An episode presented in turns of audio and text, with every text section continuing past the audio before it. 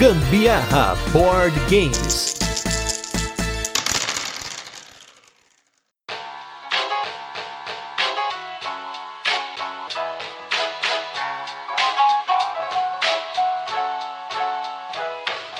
Fala galera, beleza? Aqui é o Gustavo Lopes. Eu sou a Carol Guzmão e esse é mais um episódio do Gambiarra Board Games, o seu podcast sobre jogos de tabuleiro que faz parte da família de podcasts Papo de Louco. Nesse nosso 33º episódio de resenhas, Quem Vai Ver Mesa é um jogo de lançamento independente, vencedor do prêmio Diversão Offline 2017 na área Catarse de Protótipos. E que tem uma temática voltada para o nosso Brasil brasileiro, o jogo Sobrevivência na Amazônia. Mas antes, vamos para os recadinhos e jogatinas da semana e logo a gente volta com a nossa resenha, onde vamos apresentar o jogo, comentar como ele funciona e depois passar para as curiosidades, experiências com o jogo e a nossa opinião. Bom, se a gente falar novamente do prêmio Ludopedia, vocês vão deixar de votar na gente? Só queria lembrar, se você não votou no Gambiarra Board Games como o melhor podcast de 2019, não esquece, hein? Por favor, vota lá na gente, hein? Vota, vota, vota. Gostaríamos de agradecer nosso primeiro pequeno grande marco lá no Instagram, que nós chegamos a 500 seguidores. Então, muito obrigado a todo mundo que tá seguindo a gente aí. A gente cada vez mais tá tentando colocar conteúdo mais legal por lá, fazer storyzinhos filmados, deixando nos destaques. A gente vai deixar a timidez de lado aí para tentar trazer um conteúdo diferenciado por lá, mas foto boa de jogo não falta. E como a Carol falou aí do prêmio DOF da área de protótipos, aí a gente não pode deixar de falar do DOF, gente. Tá chegando aí o mês de maio e se você ainda não comprou o seu ingresso pro DOF, tá na hora de comprar, hein? Porque ano passado esgotou, os dois primeiros lotes esgotaram em menos de 12 horas, então garante o seu ingresso porque esse evento vai ser o melhor dos melhores. Vai ser a edição aí de 5 anos do DOF. O DOF que agora está num espaço muito maior do que o espaço que ele já esteve aqui em São Paulo, no Rio de Janeiro, que é o Pro Magno Centro de Eventos, lugar gigantesco, tem três andares, estacionamento, não sei o quê. E a gente vai de imprensa. É, estaremos presentes lá no DOF como parte da imprensa aí, e nós vamos tentar fazer o máximo aí para cobrir o evento para vocês, trazer novidades pro cast, informações aí privilegiadas e muito mais e nós iremos sortear no nosso Instagram um par de ingressos para os dois dias do evento, que é o passaporte do evento. Então, se você quiser ganhar os ingressos, cola lá no nosso Instagram que a gente vai fazer o sorteio e aí, aí é nóis. As orientações de sorteio, de como participar, de como ganhar, de como ser feliz no DOF 2020, você receberá em breve pelas fotos e postagens e agora stories, porque nós somos moderninhos, lá no Instagram. E sobre os destaques da semana, a gente praticamente só jogou All My Lhama essa semana. Foi isso. Essa semana foi uma sequência de All My Goods, Lhama, All My Lhama, All My Lhama. Oh my Lhama again! All My Goods, que é um ótimo jogo, muito bom, sensacional. Porém, eu vou assumir aqui que eu perdi todas as partidas até agora. De Oh my goods, porque... Oh my god... I am so good on this one. E no Lhama as partidas também foram desequilibradas porque eu ganhei quase todas. Mas como é um jogo de sorte, o Oh My Goods é um jogo de planejamento, o que conta mais é o planejamento que ela ganhou. Yes. Mas agora vamos para o Sobrevivência da Amazônia.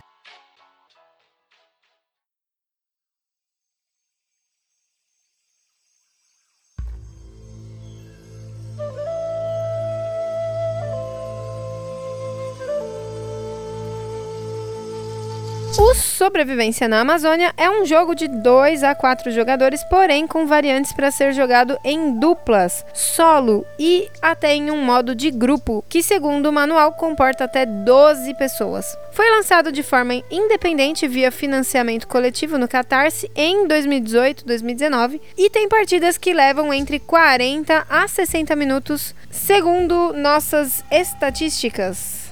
As mecânicas do Sobrevivência da Amazônia são coleção de componentes, movimento de área, rolagem de dados e seleção de cartas. E apesar de ter tantas mecânicas, nossa classificação de peso para ele é 2 de 10, pois essas mecânicas são apresentadas de uma forma bem básica.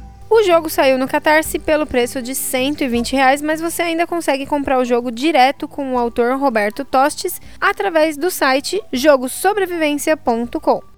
No Sobrevivência na Amazônia, os jogadores assumem o papel de aventureiros em uma exploração pela floresta amazônica para registrar ameaças ao futuro da Amazônia, além de, claro, sobreviver e chegar a um ponto de resgate. Afinal, se eles morrerem no meio da exploração, toda a informação que eles coletaram da viagem é perdida. Para isso, os jogadores vão precisar acumular recursos, fotografar elementos perigosos, animais de extinção e até ter a ajuda de seres mitológicos da região. Se algum jogador chegar no ponto de extração, onde um helicóptero está esperando para pegar todo mundo e vazar, o jogo termina nessa rodada. Se não, o jogo acaba quando terminam as fases que são marcadas no próprio tabuleiro.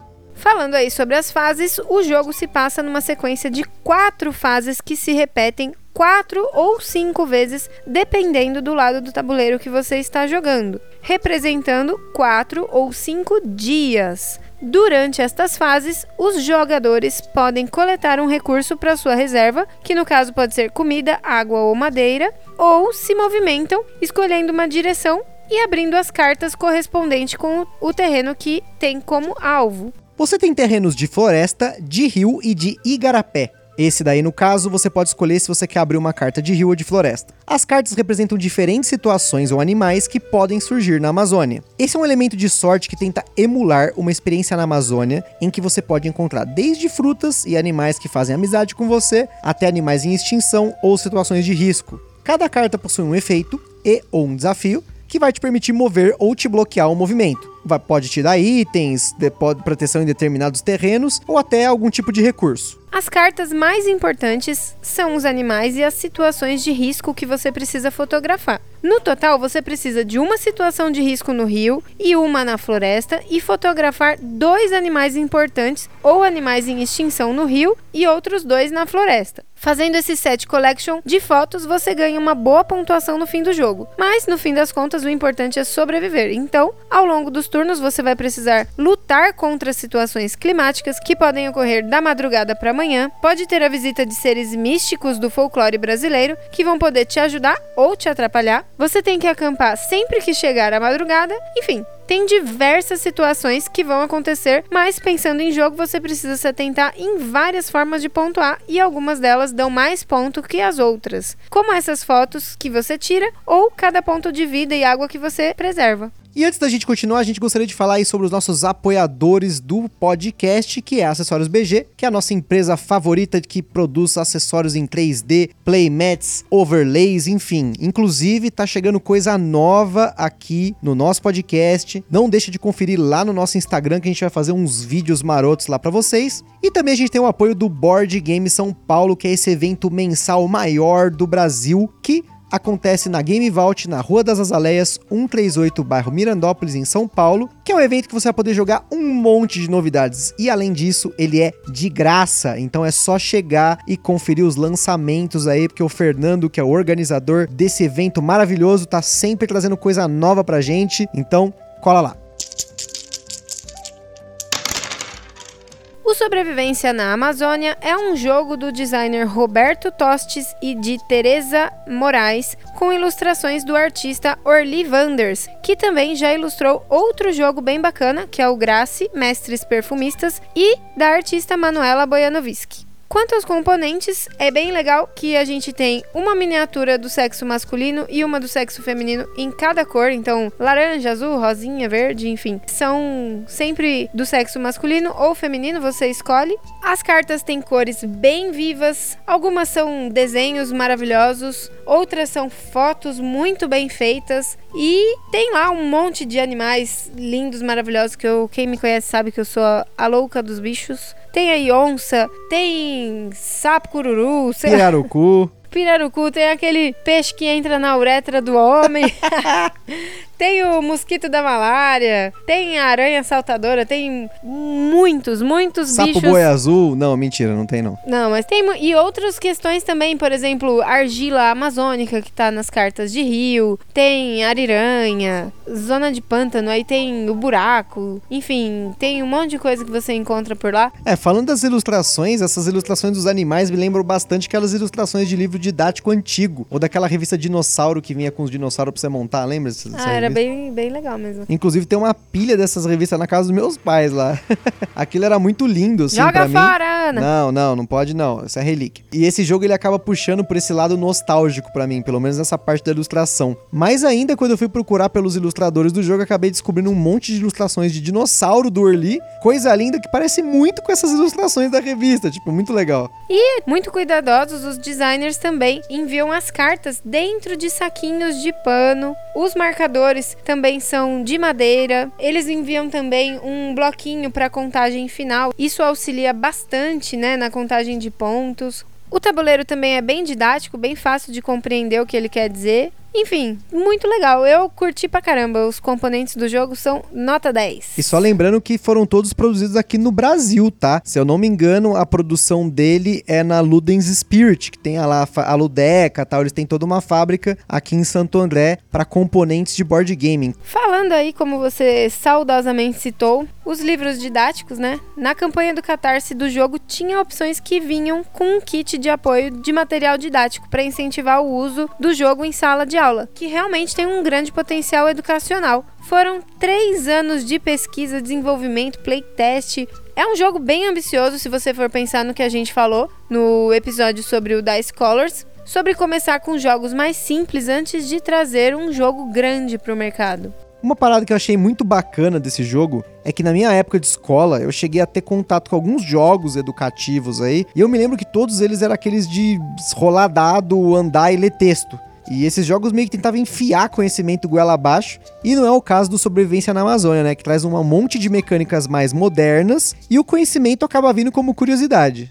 A gente teve contato pela primeira vez com esse jogo lá no DOF em 2019 e aí só voltamos a ter contato com ele de novo quando o Gusta lá, a xereta, achou um vídeo no YouTube, no canal lá de Portugal, que se chama Namira, que tava lá falando sobre o jogo. Imagina, lá de Portugal, uma resenha a respeito do jogo e nada aqui, né? E aí, olha só que curioso, esse jogo nacional que tem um tema tão bacana, tão brasileiro, a gente só realmente teve contato com ele vindo de um outro país, de outro lado do oceano, né? Outro ponto que eu gostaria de comentar é sobre o manual do jogo. Nós devemos gravar um episódio em breve só falando de manuais, mas especificamente sobre o manual do sobrevivência da Amazônia, nós tivemos um pouco de dificuldade para entender alguns detalhes do jogo. O Roberto Tostes, que é o designer do jogo, até se ofereceu para responder quaisquer dúvidas que a gente tivesse sobre o jogo, e a gente agradece, é claro, a, a disponibilidade dele. Porém, como nós não temos acesso a outros designers de jogos na hora de fazer a resenha, nós decidimos manter o nosso processo habitual de aprendizado do jogo. E como não existe nenhum vídeo explicando o jogo no detalhe, e sim apenas alguns overviews do gameplay, seria muito interessante que o jogo recebesse um tratamento muito bacana aí por algum canal especializado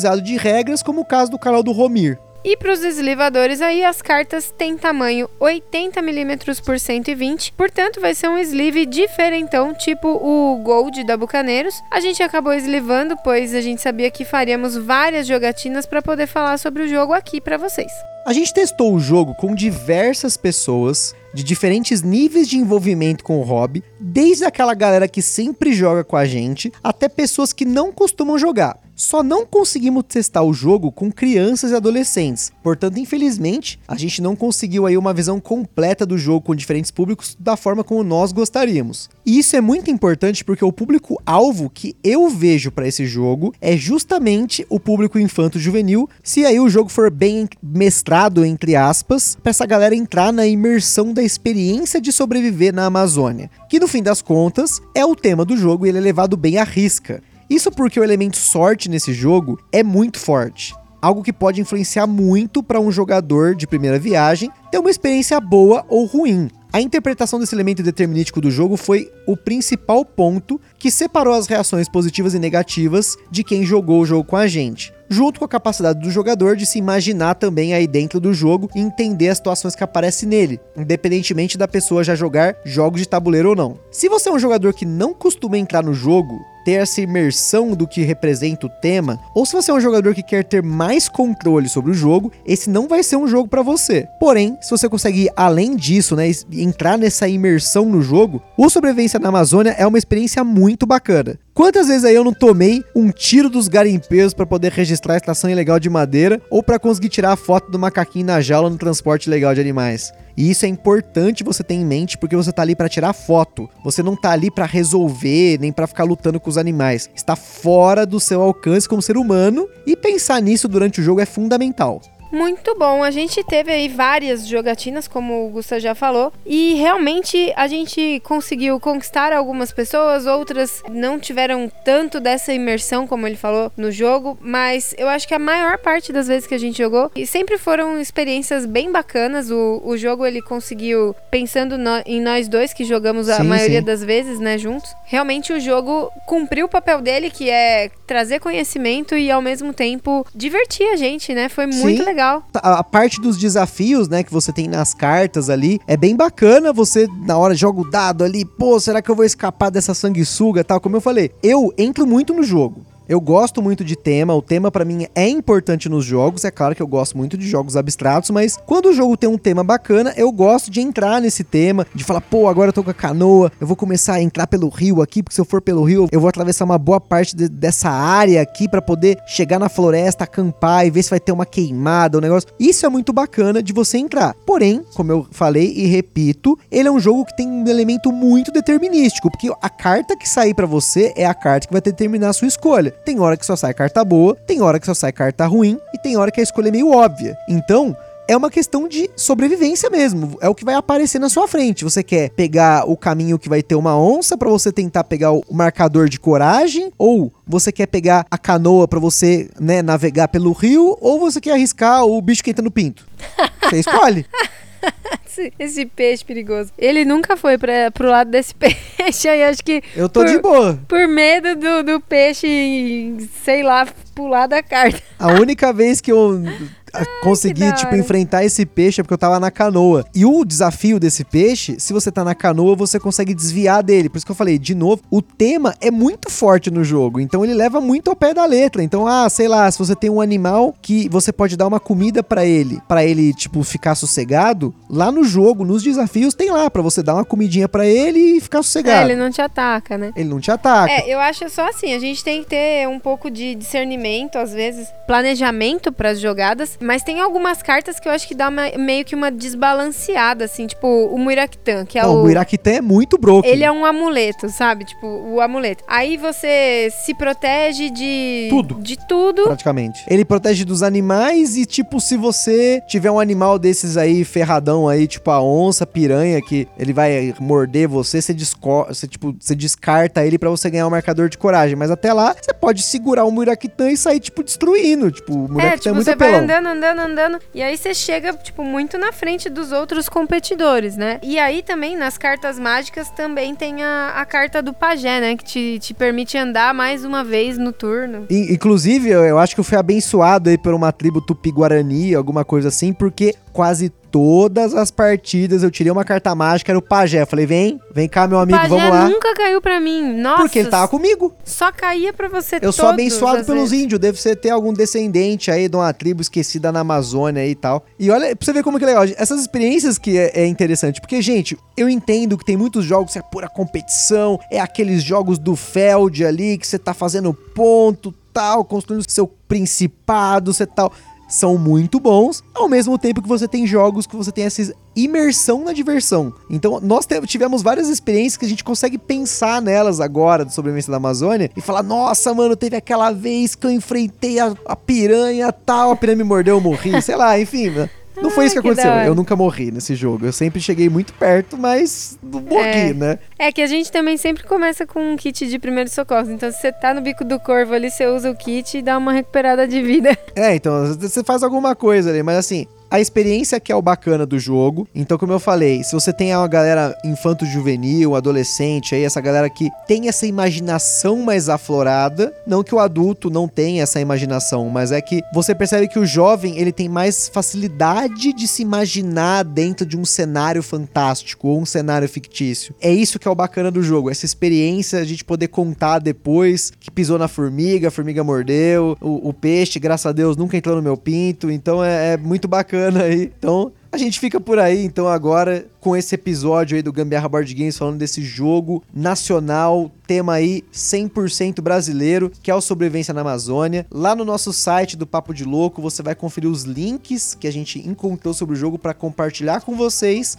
E no nosso Instagram tem as fotos dele na nossa mesa para você ter uma noção do que, que é, inclusive a fotinha do Candiru lá que a gente não vai deixar de colocar lá para vocês. Para sugestões, parcerias e mensagens, manda aí pra gente aquela mensagem no Instagram ou no e-mail contato@papodelouco.com. Compartilhe o cast nas redes sociais, chama a galera para jogar. Bora curtir, bora prestigiar o nosso Brasil e os designers brasileiros. Um beijo para vocês, até a próxima. Fui. Um forte abraço e até a próxima.